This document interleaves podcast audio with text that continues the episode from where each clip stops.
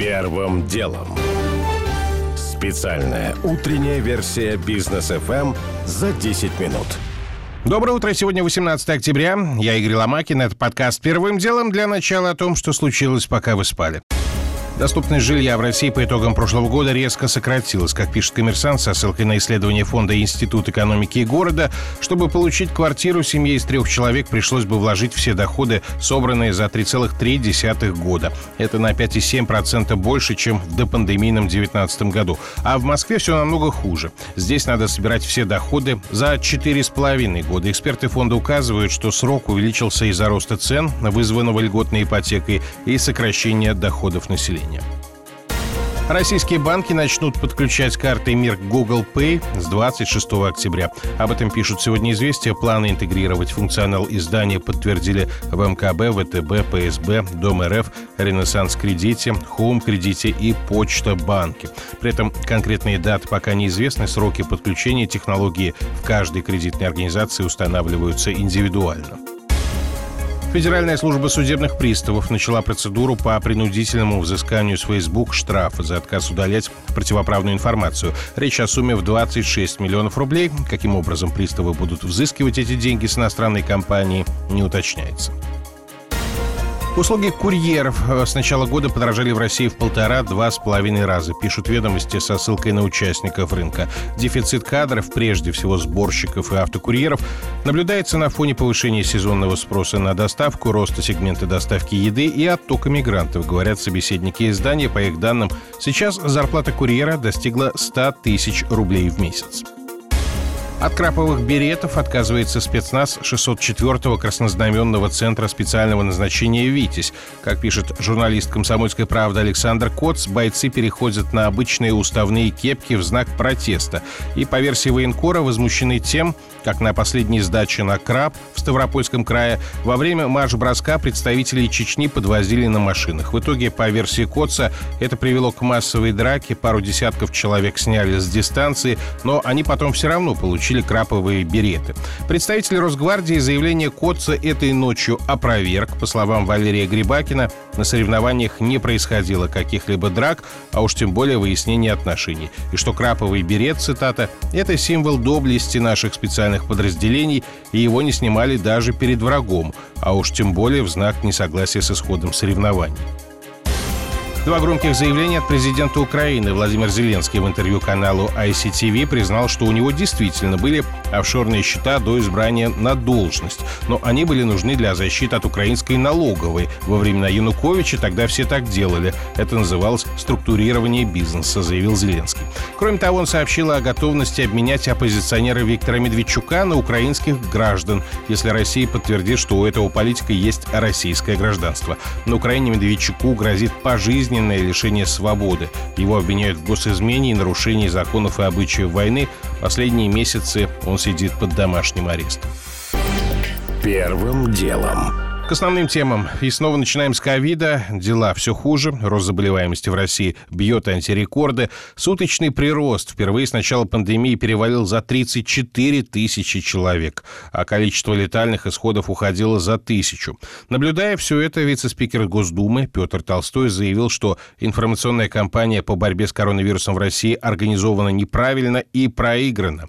Нет доверия людей к тому, чтобы идти и вакцинироваться. Это факт, сказал Толстой. pokój Но что же делать? Мнение Георгия Буфта. Ситуация в России такова, что пора принимать решения на общефедеральном уровне. Прежде всего относительно обязательной вакцинации не менее 80% граждан, включая подростков. Должна быть резко усилена борьба с фальшивыми сертификатами. Люди, отказывающиеся вакцинироваться без медицинских причин, но не имеющие высокого титра антител, должны быть ограничены в посещении всех общественных мест, кроме как по QR-кодам или ПЦР-тестам. Ограничены в передвижении между регионами и в праве на работу, если она подразумевает общение с большим числом людей. Возможности добровольной вакцинации в России исчерпаны, как и во многих других странах, где уже перешли к принуждению. Мы сползаем в ситуацию гуманитарной катастрофы. Уровень избыточной смертности у нас, в основном как раз от ковида, скоро приблизится к миллиону. Мы в тройке антилидеров в мире по этому показателю. Масштабные войны, как показывает история, не выигрывают только силами добровольцев. При том, что всеобщая мобилизация тоже, конечно, не принадлежит к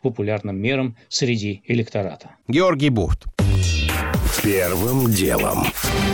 И все же, в чем оказалась ошибка агитаторов за вакцинацию, мнение врача-терапевта, кардиолога Филиппа Кузьменко? Взять хотя бы тот факт, что, в общем-то, наверное, все люди, которые сейчас с напряжением смотрят на вакцинацию, они все сами привиты, во всяком случае, подавляющее большинство еще в детстве, но почему-то не могут связать эти два факта. Вот на этом упор вообще не делался, на мой взгляд. Всем говорили, просто идите вакцинируйтесь как роботом, а почему это нужно делать? И внезапно Россия, которая, ну, скажем так, в последнее время не то чтобы славится какими-то научными разработками, как э, какой-то двоечник на задней партии внезапно на пятерку пишет контрольную, все думают, что он списал. И вот и население также думает. Многие в России сейчас вспоминают. Весной прошлого года граждан надолго посадили на самоизоляцию, хотя и по заражениям, и по смертям цифры были несопоставимо меньше. Целые отрасли экономики на время были остановлены. Сейчас ничего подобного не происходит. Не пора ли повторить прошлогодний опыт? Разумеется, при условии, что и люди, и бизнес получат достойную помощь от государства.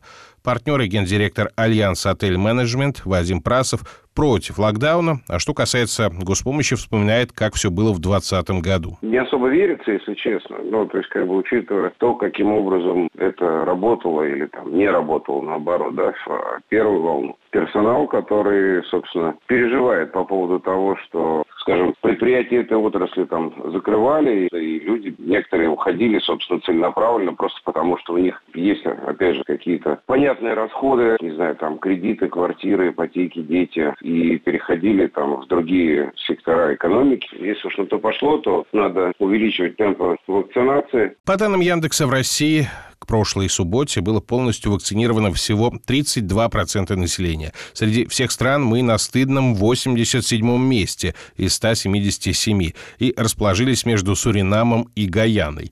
Лучшая двадцатка стран мира имеет долю привитого населения от 70 до 95%, и там куда меньше и заболевают, и, что важнее, куда реже умирают. Первым делом. Другим темам. В Госдуме подготовили законопроект, согласно которому интернет-сервисы могут обязать предоставлять пользователям возможность отключения рекомендательных алгоритмов. Документ коснется практически всех, от Фейсбука и ВК до Ютуба и Яндекс Музыки. Авторы законопроекта считают, что эти алгоритмы повышают риски социальных конфликтов, а также могут вызывать аномальный интерес к товарам и влиять на общественное мнение. В IT-отрасли считают инициативу по меньшей мере бесполезной, вот что думает гендиректор Ассоциации интернет-видео Алексей Бырдин. Удовлетворенность пользователей от развивающихся систем рекомендаций внутри видеосервисов непрерывно растет. Я сомневаюсь, что кто-то из пользователей аудиовизуальных сервисов, если какой-то закон будет обязывать предоставить ему возможность отключить рекомендательную систему, будет этой опцией пользоваться. Никто не ограничивает пользователя в использовании поиска или алфавитных каталогов. Нужно просто понимать, что то, как это реализовано в неких закрытых каталогах, которыми все равно являются аудиовизуальные сервисы, это совершенно не то же самое, что торговые какие-то площадки или агрегаторы каких-то туристических предложений по отелям, билетам, чему угодно. Резко против законопроекта высказался и гендиректор аудиосервиса «Сберзвук» Михаил Ильичев. По его мнению, цитата, «этот шаг можно сравнить с тем, чтобы запретить мерчендайзерам выкладывать товары на полках с учетом того, как часто их покупают, а городским властям учитывать трафик на дорогах при их планировании». Первым делом.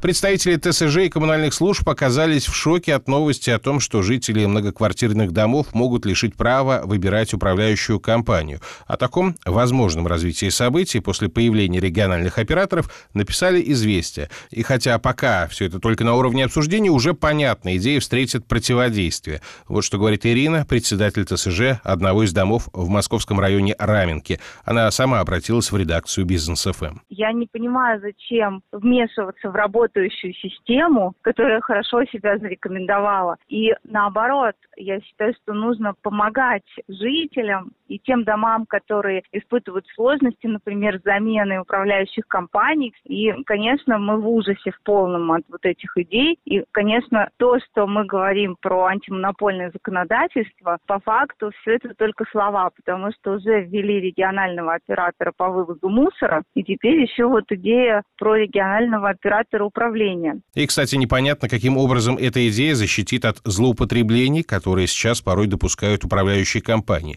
Например, жильцы исправно платят, но УК вовсе не спешит передавать средства поставщикам воды, света, тепла и так далее, а тратит деньги по своему усмотрению. А потом банкротится, рассказывает представитель ресурсоснабжающей организации из Екатеринбурга Антон. Он тоже позвонил нам по собственной инициативе. Не всегда они используют средства по назначению, иначе почему у них возникает задолженность перед ресурсоснабжающими организациями, копится, копится до тех пор, пока они не обанкротятся. После того, как они обанкротятся, возникают снова управляющие компании, которые могут впоследствии и также обанкротиться, принимая платежи от граждан. В общем, видите, тема больная, будем и дальше за ней следить. Первым делом. Российская компания Team Spirit впервые выиграла чемпионат мира по компьютерной игре Dota 2. Не уверен, что стал бы рассказывать вам об этом, если бы не денежный приз, который взяли пятеро россиян. Им досталось, внимание, более 18 миллионов долларов. Это первая победа россиян за 10 лет, что проводится чемпионат мира, и она оказалась абсолютно неожиданной, говорит директор медианаправления холдинга ES Force Николай Петросян. Team Spirit даже больше рассматривались как андердоги, аутсайдеры, которым э, было бы неплохо занять почетное место в топ-10. И такой ошеломительный успех – особенно с учетом того, что в финале был обыгран фаворит номер один, которому отдавали трофей еще задолго до начала турнира, да, PSG LGD. Они на протяжении всего сезона демонстрировали потрясающе стабильную и очень сильную игру и казались абсолютно непобедимыми. И победа в финале у китайского клуба – это как если в финале чемпионата мира по футболу сборная России обыграла бы бразильцев. Средний возраст новоявленных долларовых миллионеров 20 лет. Некоторые уже поделились планами, на что потратят призовые. В приоритете покупка недвижимости. Первым делом. Уже не успеваю рассказать подробно о том, что полет в космос Клима Шипенко и Юлии Пересиль для съемок кино обошелся намного дороже, чем смогли собрать в России даже самые успешные фильмы. О том, что Facebook пообещал блокировать пользователей за массовое преследование людей. Эксперты полагают, что в реальности это обернется еще большим ужесточением цензуры. И о том, что правительство выделит 750 миллионов рублей на создание портала «Большая российская энциклопедия». Выясняем, много это или мало. У меня пока все. Это был Игорь Ломакин и подкаст «Первым делом». Кому мало, переходите в бродкаст. Первым делом.